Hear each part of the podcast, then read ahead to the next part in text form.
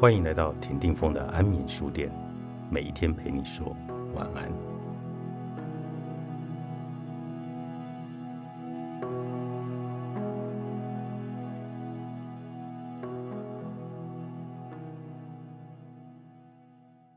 糗事经验主动提，与人的距离会更紧密。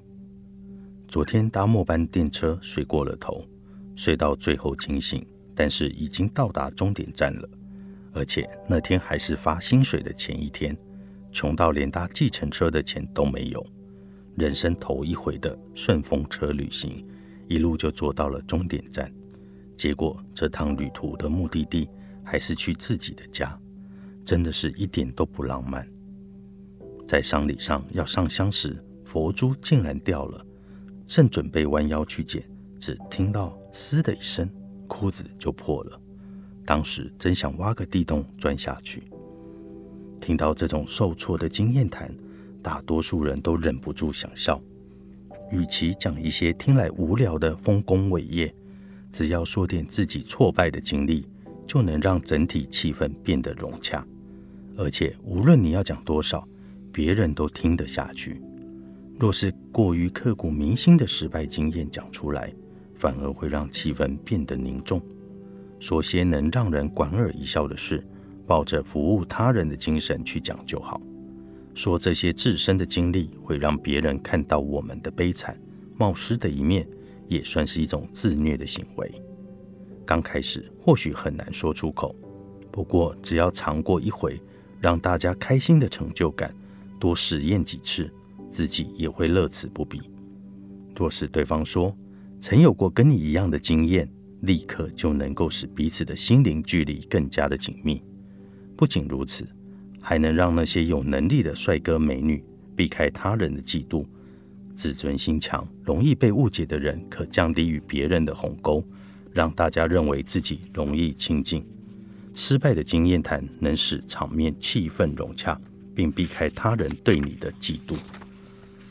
前几天有位男同学来找我说他的心事，无论在教室还是聚会上，我都无法主动找人说话，怕自己不会讲话惹人讨厌，所以最近都避免跟别人来往。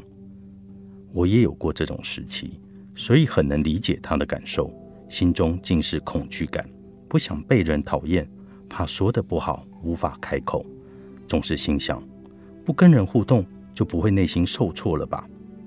不过，归根究底，正因为我们表达不佳，就该在聊天中遇到挫败时，进而从中学习如何说话。从孩童身上就能学习到无所畏惧之心。要去公园玩耍的小孩，看到其他不认识的孩子，便喊着“大家一起玩，我也要玩”，毫不犹豫的就奔向对方要求加入。他们不像大人顾虑这么多。孩子们单纯积极地融入人群，就算有人拒绝孩子加入，他也不会因此感到挫折，仿佛没事一般，又继续大喊“一起玩”，立即再找其他的人一起参加。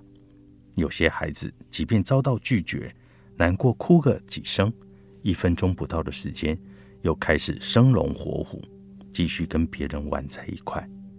对他们来说，被回绝。似乎无关痛痒。虽然人们随着时间的洗礼成长了，但人的最初本质并不会有太大的转变。